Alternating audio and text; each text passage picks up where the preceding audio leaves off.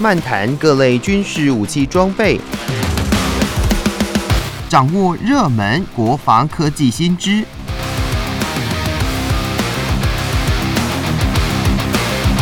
军武说早安，陪您一起领略国防知识力量。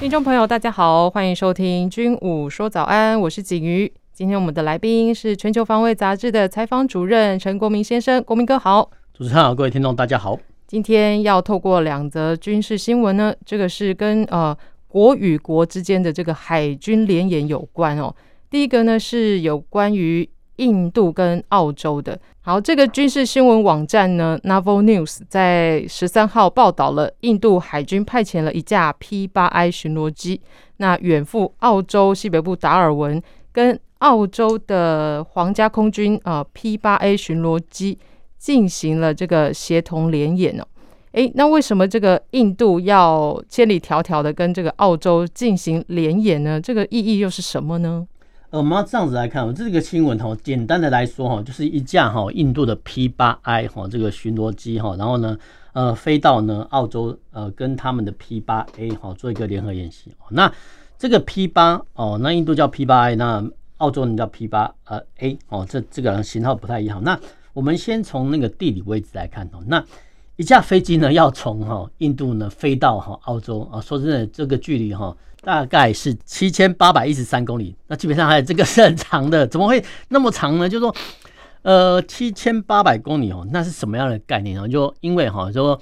我们譬如说我们自己哈，呃，平常哈，以前在疫情还没有开始的时候，哎。我们都会搭乘哈飞机旅行，那飞机一般客机的话，它其实不会进行超音速飞行。那顶多哈，顶多客机的时速大概在七百到八百呃公里的时速。那如果说呢，这七千多公里的话呢，呃，一般客机的话，不用超音速的呃巡航了，你要搭好十几个小时的飞机哈，呃，航程哦，才能从印度哈飞抵到澳洲。那当然了，呃，其实我们从地理上来看哦，其实从印度哈要飞到澳洲，那期间哈。必须哈在印尼哈这边做一个停留哈，那当然也可以直接飞啊。问题是呃这样的话机组人员可能很疲惫哈，这个是要先注意到，绝对是有可能哈呃直接呃从印度哈飞到澳洲哈，这是第一种方式。那第二种方式呢，这这个叫我们叫航渡哈，航渡的意思是说，哎在中间的途中哦会哦停留在第三地哦做一个落地哦，可能不一定要加油啊，但是呢呃人员呢可能要休整哈。这种飞航方式叫做航度啊，这个是不太一样的。那为什么会有这种航度的呃航程呢？说真的，这个航度的航程呢，说真的是很多国家哈都在用哈，因为这个只限于哈大国在派遣飞机的时候了。譬如说小国的飞机的话，它没有飞那么远的话，它其实不会有航度了这种新闻出现哦。那这个是航度的意义在这里哈。那我们再来想一下说，哎，为什么哈呃印度呢呃要飞到哈？这个澳洲呢去做一个联合演习哈，因为我们刚刚讲过哈，这七千八百多公里哦，光是一个哦飞行的时间哦，就是一个飞行经验。呃，为什么呢？因为其实说呢，长途飞行哈，对飞行员来讲哈，也是一种考验。呃，为什么是一种考验呢？其实啊，比如你飞航，比如说两个小时、三个小时没有什么问题哦，但是啊，你如果说长途飞行，哦，这个就非常非常的呃，要很多的经验的经验。那通常哦，通常我们要这样子来讲哈，比如说呃，通常这种派遣的航程哦，通常哈，当地国会派遣哦比较有飞行经验或者比较资深的哈呃军官去受受训哈，因为哈一个说真的，一一不小心说真的会很麻烦，好会很麻烦，就是说呃你可能没有学习到啦，或者说你根本就飞不到位置哦，说这个这个很糗哈，所以是很糗的话，其实当地国或受训的。国家哈都会派遣顶尖的飞行员去送训，这个很正常哈，这个很正常。那我们要来讲哈，这个光是这七千多公里的飞航，它本身就是一个经验了哈，就是说啊，你飞到哈当地国去做一个联合演习，那说真的哦，你又学习到所谓的相关的战术战法哦。那有些人会说啊，这个不是同样的机种吗？哈，一个是 P 八哦，一个是 P 八 A，一个是 P 八 I 哦。说真的，这两个机型基本上是一样的，但是。呃，但是为什么会要进行联合演习呢？因为呃，很多国家的一些战术战法，诶，它不一样诶。哦，比如说我的战术战法，我同样的飞机，你怎么运用，跟我怎么运用，哦，这个效果就有差哈。那呃，印度呢，为什么要哈千里迢迢飞到澳洲哈去跟哈澳洲做交流哈？因为美国跟印度呢，它有做呃联合演习。那同样的哈，美国跟澳洲也有做联合演习。那呃，如果说有机会的话哈，哎，印度的军官或飞机，然后飞到澳洲去，然后跟哈澳洲的军官或飞行员的组员做一个交流，那说不定哈会学到一些哦美国没有教你的一些知识。哦，我们再讲一次，就是说，美国跟印度虽然有军事交流哈，但是他有没有留一手，或是说，呃，针对特定的国家哦做限制，不知道。但我们要假定有哈。那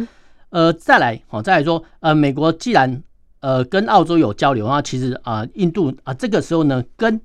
澳洲做交流哦，说不定哈会学习到一些更多额外的东西。好，所以其实呃，为什么呃会哈这种交流的出现就是这样子。那其实对美国来讲哦，其实。呃，不管是澳洲也好，或是印度也好哈，当哦他们这些 P 八哈这个巡逻机哦，如果说这两个国家有协同一致的战术战法，哎，对美国来讲也是有好处的，因为哈他们都是针对哦假想敌，就是中国哈，所以说其实呃美国也放宽心说啊，如果说这两个国家的有关 P 八然后反潜巡逻机啊，他们的战术战法练好之后，哎，说真的，对美国来讲这个是有益处的哦，好，这个是我们要这样子来看哦，那。为什么哈会做这种密切的联合演习？说真的哈，这个牵涉所谓的反潜作战哦。那之前哈，之前呃，美国或其他国家哈，他们是用所谓的 P 三 C 哈这种反潜机哈。那后续呢？后续后续呢？其实美国呢，呃，已经演变到所谓 P 八哈。P 八的话，其实它采用喷射动力。那其实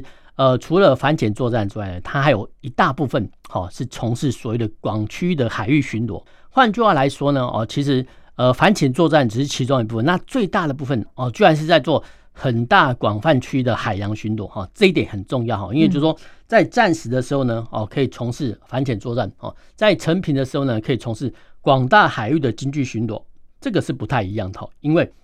海域的面积很广哈，不管是澳洲或印度哈，他们的所控制的一些经济海域。哦，都非常非常辽阔。那当然哈，当然呃，成平的时候呢，哈，必须透透过哈这种海洋，我们叫海洋巡逻军啊，就是说广泛范围的巡逻哈。因为这种成平时期的巡逻，说真的，基本上讲是很无聊，通常是百分之九十五的时间在巡逻的时候，通常没有什么状况啊。那有状况的话，是说的就很糟糕。那呃，在成平的时候哈，百分之九十五以上时间基本上是非常非常无聊哈。所以其实呃，反潜作战只是其中一部分。哦，我们刚才讲过。P 三 C 呢是专门哈从事反潜作战哦，当然哦也可以从事呃广范围的巡逻，但是呢和后续呢美国发展到所谓 P 八哦，这就不一样哦，不一样的话，其实不管是呃你要说太旧换新也好，或者说有新的机种也好哈，那其实它都哈承担的部分的反潜任务哈，反潜任务说真的呃会更枯燥乏味哈，然后会更无聊，所以更无聊就是因为潜舰说真的潜在海底下说真的。不太容易被哈这个反潜巡逻机所掌握哈，因为海洋呢是一个多变的环境哦，不管是洋流、温度、呃密度、呃等等等哈，甚至哈呃温差、海温哈都会影响到声呐的性能哦。那换句话说呢，呃就算哈就算说你呃这个反潜机哈知道某个地方有潜舰出没哦，你一旦飞过去之后，你投了很多声纳浮标，诶。你可能还是听不出来哦，所以通常哈，通常这个时候呢，需要另一架反潜机来做一个协同攻击跟侦收。呃，通常大部分是哎，一架反潜机呢先行哈投放声纳浮标，然后之后呢，呃，再由哈另一架反潜机哈做一个投放鱼雷或是说其他的侦测武器的动作。换句话说呢来讲哈，如果说你要成功的哈侦获潜舰哦，你通常要。两架哦以上的巡逻机哈会比较保险，所以其实我们又回到哈刚才想说，哎，为什么呢？印度哦要派遣飞机哈飞到澳洲去做一个联合演习哦。第一个哦就是说呃经验交流，那第二个也是说，哎，这两个国家哈呃虽然说操作同样几种，哎，但是你你的战术战法跟我的战术法不一样哦。那如果说成平时候呃透过这种演练的话，哎，那个战时好，比如说这种有状况的时候哦。能不能哦发挥极致的效用，就在看这一把啊！我觉得这也是说哈，这也是说啊，为什么哈印度哈要派遣飞机哈去澳洲演习的原因啊？那当然哈，当然，因为我们再必须讲过一次啊，因为潜舰哦，它是一个呃三度空间的运动武器啊，因为它有三度空间，所以其实比较不容易抓获哈。那无论如何，无论如何，呃，就美国来讲哦，其实美国他不怕印度跟澳洲学习这种反潜知识哦，因为哈，他们一旦学成之后，哎，可以帮助哈美国呢，呃，来挡住哈中国潜舰进出第一岛链或第二岛链的一些防御线哦，所以其实对美国来讲，这个是有益处的，所以其实美国也是乐观其成的哦，所以其实我们不要小看说啊，你印度说参加就参加，其实不尽然哦，因为说真的，呃，其实美国方面哈也是哈乐于哈。见到哈这些所有 P 八哈使用的国家去做经验跟交流哈，因为哈这些国家我们讲白一点就是说，哎，武功练成之后呢，对对美国是有帮助的，所以其实这个是这个新闻给给我们带来一些想法。好，介绍到这里，我们听首歌曲，再回到节目当中。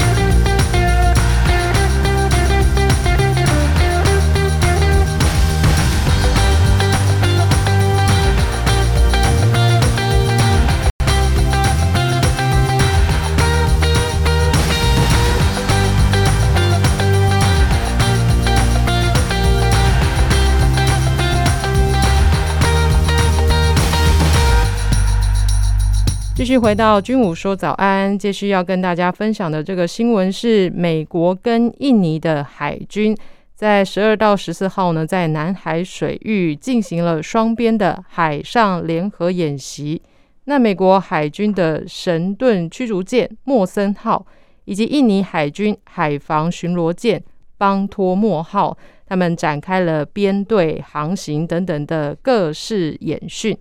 哎，那说到了这两国的演训又有什么样的意义呢？那呃，其中哦，这个新闻里面也有提到了，就是呃，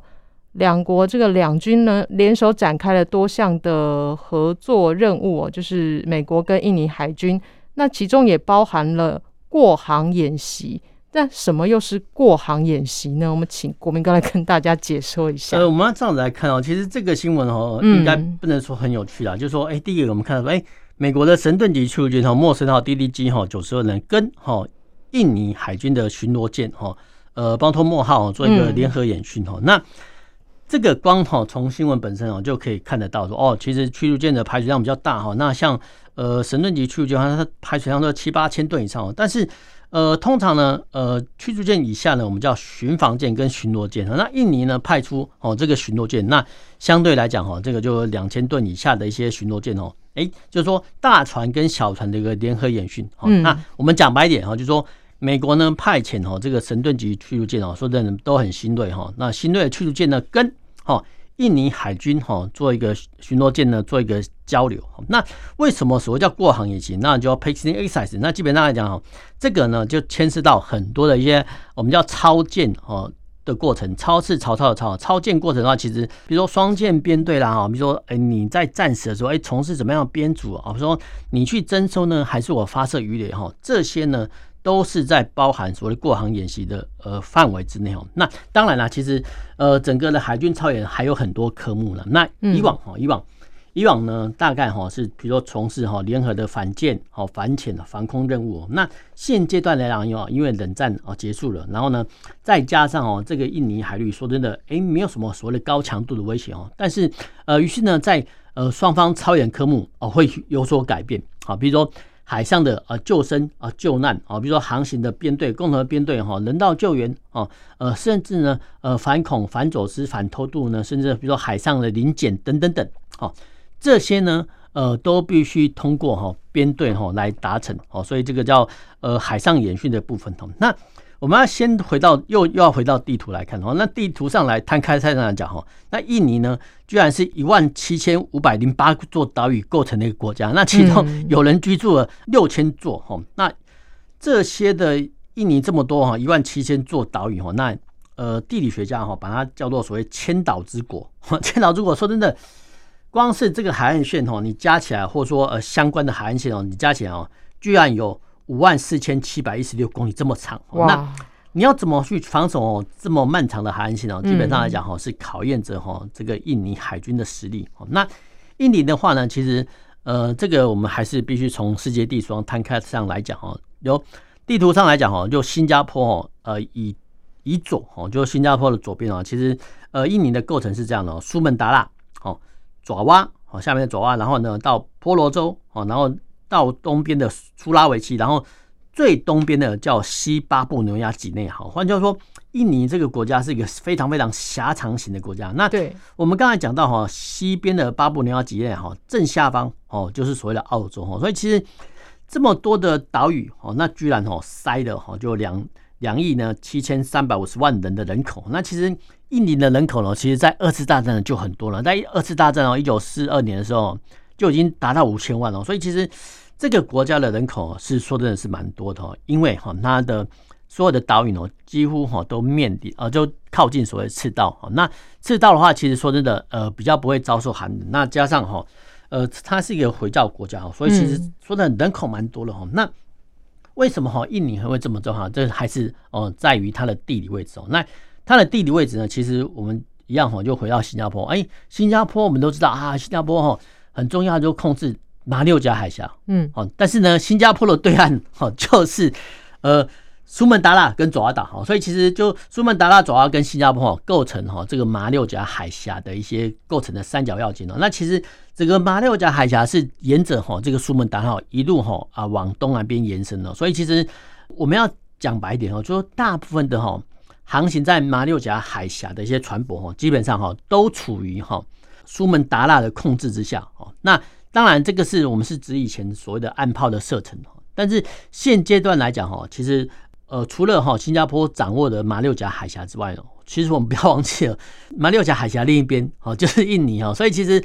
呃，印尼哈也是因为哈这个因素哈，然后呃形成了重要性。那呃，只不过哈，只不过呢，新加坡很聪明哈，那应该说英国很聪明哈，那英国早在十八世纪哦就看出哈。这个新加坡的重要，所以其实他们在十八世纪的时候就开始哦，呃，投资新加坡。那到了二次大战的时候，哎，把哦新加坡的一个变成了一个很重要的军港。哦，所以其实呃英国人早就哈看出哦这个新加坡的价值哦。但是呢，相对的哈，在海峡的一边哦，就印尼的部分，说真的就呃没有什么投资哦。同样的哈，呃以前呃英国呢是有投资的哈马来西亚的所谓的柔佛州的地方哦，但是呢。呃，印尼这部分呢，基本上就没有什么做，没有什么做投资。那这些投资的话，呃，包含比如说港务设施啊，然后起卸设施等等等哈。因为你港部设施或港口设施越完善哦，你可以加速卸货哦，就会促进呃这个港口的发展哦。那当然哈，这一段呢也是促成哈新加坡的贸易的繁起哦。那我们再回过头来看哈，印尼哈为什么重要哈？因为哈，我们都知道哈，新加坡海军很强哦，军力也很强，没有错，但是。他也没有哈能力哈去独当一面哈承担哈这个马六甲海峡的防御？当然可以。问题是呃这样的话会耗尽很多力气哦。所以其实呃不管是就美国来讲，还是西方盟国，尤其是不管是哦亚太国家来讲，都希望哈这个马六甲海峡海域哦哦平平顺顺就好了，因为大家货物可以竞相往来出没哦，就呃不会受到干扰哈。只不过哦我们刚才讲过这个。印尼呢，居然有一万七千座岛屿哦。那这些岛屿哈，在我们叫我们叫海军哦，印尼海军，我们叫官军。在官兵捉强盗的话，官少哈，强盗多的状况下，我们就要讲就是海盗。我说真的，在某个小岛哈，窝藏不海盗或呃以临时的方式哦来突击哈这些或劫持这些商船货船哦，其实过往啊都有所闻闻哦，到现在也是一样。所以其实打击这个马六甲海。海峡附近的海盗哦，一直是哈印尼、新加坡还有周边国家一个很重要的药物哈。所以其实，呃，美国海军哦，你说呃这么大的驱逐舰哦，跟哈印尼哈这么小的巡逻舰来做一个联合演习哦，当然我们说穿了哦，就是教印尼海军功夫。好，所以印尼海军功夫就啊，其实呃不是教他们哦从事说啊如何去对抗作战，不是哈，因为哈呃我们都知道哈，其实这个海盗的武力说真的不会那么强大哈。那不会那么强大的话，其实，呃，各国的军舰，哎，其实他们都有权利做临检，哦，这个是不要忘记哦。其实每一个国家的军舰，哦，他们都有权利，哈，对可疑的船舶，哈，做一个海上临检，哦，这个是呃军舰的要义，哦。那呃，但是呢，如何比如说靠近这个可疑船舶，然后登舰之后呢，呃，怎么样做搜查？因为有时候啊，譬如说哦，渔船哦，它可能有一些暗舱哦。那个搜寻的技巧，然后呢，再加上比如探测的设备有没有这些呢？呃，都是呢，比如说呃，美国海军哦，在跟呃印尼海军的巡逻舰做联合演训的时候，哎，其实他们都会有教授这一段哦，因为这一段很重要哈，因为你教好，比如说美国呢教印尼的海军哦去如何打好打反舰飞弹，说真的来讲。呃，基本上来讲，好像没有什么效用啊。但是哦，如果说传授哦这些海上临检或登检的技巧呢，然后让印尼海军的舰艇哦能够在哈呃可能哈呃防范这些三不五时或时常哈就会兴起的海盗的作为的时候，哎，这个时候可以发挥功效。那如果说呢，印尼海军可以发挥功效的话，那其实相对来讲哦，会减低美国海军哦在这方面，或者说新加坡海军哦在这方面的防务负担。那其实。对哦，这个航运的自由化其实都有好处哦，因为这不只是日本、韩国，甚至连对哈中国来讲都是有帮助。我们台湾也是一样哦，因为我们很多货船哦、能源船都要经过马六甲海峡来前运。哦那如果说哈马六甲呃这个地方哦海盗出没平衡的话，那其实。各国的航商呢会选择哈印尼往比较东边的一个叫炫他海峡哈，就是巽他就是一个选择选，然后旁边没有个错哈，没有这个炫他海峡，当然或者说龙目海峡，你当然都可以绕道。问题是哦，一旦绕道的时候呢，哦，其实呃这个航运费跟冰雪费哈就会增加，那